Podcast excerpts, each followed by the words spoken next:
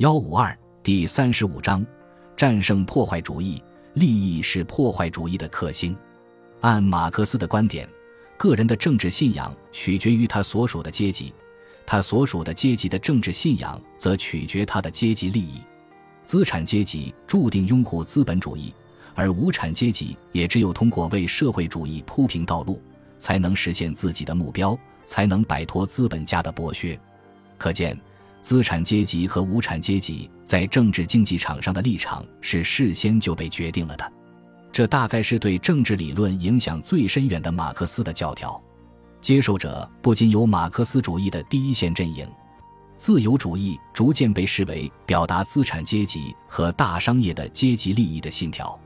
只要是表达自由主义意见的人，就被视为基本上是与普遍利益相对立的特殊利益的自觉代表。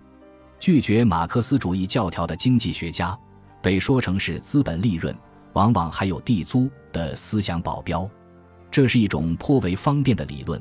它可以使马克思主义者省去论证的麻烦。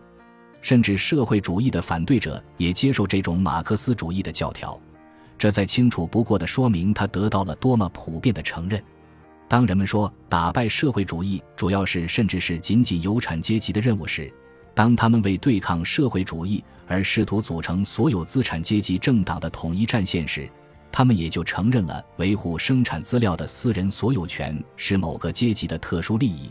而且它与公共福利是对立的。这些令人奇怪的眼光短浅的反社会主义者没有认识到，某个阶级与群众相比，他是少数，捍卫自己特殊利益的任何努力必然归于无效。他们没有认识到。把私有财产视为其所有者的特权，他注定难逃厄运。他们更没有能力理解，他们的假设与实际政党的形成经验极不相符。自由主义不是一种为有产阶级的利益服务的学说。凡是这样理解它的人，等于承认了社会主义的一个主要观点：他也不是自由主义者。自由主义支持私有财产，并不是为了财产所有者的利益，而是为了普遍利益。他相信维护资本主义制度不但对资本家有利，对每一个社会成员都有利。他承认，社会主义社会也许不存在或根本就不存在收入不平等。然而，他也认为，由于社会主义的生产成果不丰，可供分享的总量要少得多，所以每个人的所得要少于今天最贫穷者的所得。接受还是拒绝这种观点，属于另一个问题。但它才是导致社会主义和自由主义发生冲突的关键。凡是随便拒绝这一点的人，也就拒绝了自由主义。不过，对这个问题和双方的论证不认真加以思考，就这么做是没有道理的。事实上，企业家无论是作为个人还是作为一个阶级，他们的特殊利益也仅仅在于捍卫私有产权原则或对抗社会主义原则。至于实行社会主义必然对企业家和资本家，或至少是他们的子女造成损害，那些认为社会主义意味着人人贫困的人也不会予以否认。因此，从这个角度上可以说，有产阶级具有反社会主义的强烈愿望，但是他们的利益并不比其他任何社会成员更大，而且与他们的特殊地位没有多少关系。假如可以设想。社会主义能在一夜之间彻底实现，那么也许能够说，企业家和资本家有着维护资本主义体制的特殊理由，他们将失去比别人更多的东西。即使这种社会重组带来的贫困对所有的人是一样的，地位下降太多的人也会更加痛苦。但是，难以想象能够如此迅速地实现社会主义。就算能够做到，也可以做出这样的假设。企业家由于具备专业知识和承担责任的能力，仍会在社会主义组织中占据特殊的位置，至少在一定的时间内能够做到这一点。企业家无法使自己的孙辈和重孙辈衣食无虞，因为资本主义体制下的生产资料私有制的特点就在于，它无法创造永久的收入来源，必须通过努力使财富不断得到更新。封建领主维护封建制度时。他不仅是在捍卫自己的财产，也是在捍卫自己子嗣的财产。但是资本主义体制下的企业家很清楚，他的子孙只有保住自己在生产性企业中的领导位置，才能在竞争中生存下去。如果他关心自己后代的命运，想用一种违反社会利益的方式为他们保住财产，他肯定会变成资本主义社会秩序的敌人，要求对竞争施加一切限制。假如转型没有发生的那么突然，他甚至会认为社会主义是做到这一点的最佳手段。因为他可以期待从财产充公中得到补偿，在这种情况下，在一个或长或短的时间内，财产被充公的人会享有可靠的收入，而不必像企业主那样面对变幻莫测的命运。如果一个企业家看重自己的财产或自己子孙的财产，这也许会使他拥护而不是反对社会主义。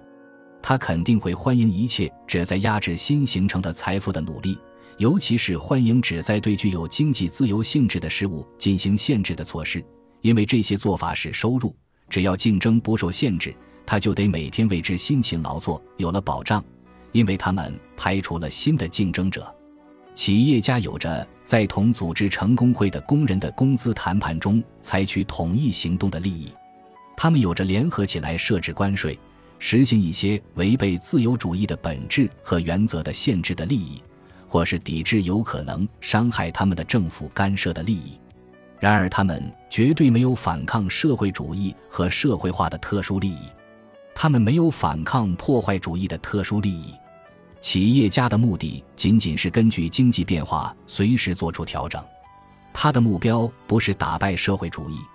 而是调整自己以适应社会化政策导致的局面。别指望企业家或任何社会团体会出于自身利益。必然把普遍的福利原则当做自己行动的座右铭。生活的必然因素迫使他们在任何处境中都要尽量获取最好的结果。在反对社会主义的战斗中充当领袖，不属于企业家的业务。他们所关心的仅仅是对自己和自己的企业进行调整，以适应社会化政策造成的形势，使他们能够在既定条件下获得最大利润。因此。无论是企业家协会还是企业家支持的组织，都不想投身于同社会主义的原则之战。随时捕捉机会的企业家，对于一场不知何时到头的世俗斗争的问题不感兴趣。他的利益在于根据自己的眼前处境做出自我调整。企业家的组织只把对抗工会的一些个别的侵犯行为作为目的，他可能反对一些立法动议，例如某些特定的税收形式。如果要求企业家的组织与有组织的工人进行合作，以便让破坏性势力在国民经济中获得发言权，他会执行议会或政府指派给他的任务。为维护以生产资料私有制为基础的经济制度而投身于原则之战，不是企业家组织纲领的内容。他对自由主义的态度是漠不关心，在关税政策上甚至与自由主义对立。按照社会主义教义的描述。有组织的利益不是指企业家协会，而是指农民联合会。后者赞成为农产品设置关税，或是指一些小生产者的协会。他们，尤其是在奥地利，热衷于排斥竞争。这些显然都不是自由主义的做法。由此可见，任何个人或阶级都没有使其支持资本主义本身的利益。自由主义的政策是造福天下的政策。是让特殊利益服从公共福祉的政策，这个过程并不要求个人放弃多少自己的利益，而是要求他理解所有个人利益的和谐共存。因此，任何个人或团体的利益在社会主义制度下受到的保护，归根到底不可能好于他在生产资料私有制下受到的保护。虽然任何人的利益说到底不可能受到社会主义的更好关照。但是与维护自由主义相比，社会化政策可以更好地维护很多人一时的特殊利益。自由主义反对任何人浮于事的现象，力求把政府官员的数量减少到最低限度。